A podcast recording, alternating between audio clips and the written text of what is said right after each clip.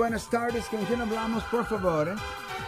Con Rafael, buenas tardes. Sí. Tengo una pregunta. ¿Cuál es su Si usted tiene una licencia de conducir y maneja una motocicleta, Ah. si no tiene, ¿Qué son las consecuencias-? Es una infracción porque para conducir una motocicleta tiene que tener la licencia B ah, en vez de la, la C y la comercial es la A.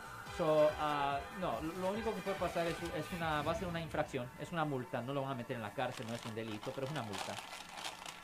muy bien, gracias por que tengan buenas tardes. De nada, ten buen día, sir. Obviamente, solo porque es multa, eh, solo porque es multa, no puede recomendar no puede que lo haga, pero no es delito, no es algo que va a ir a su historial criminal.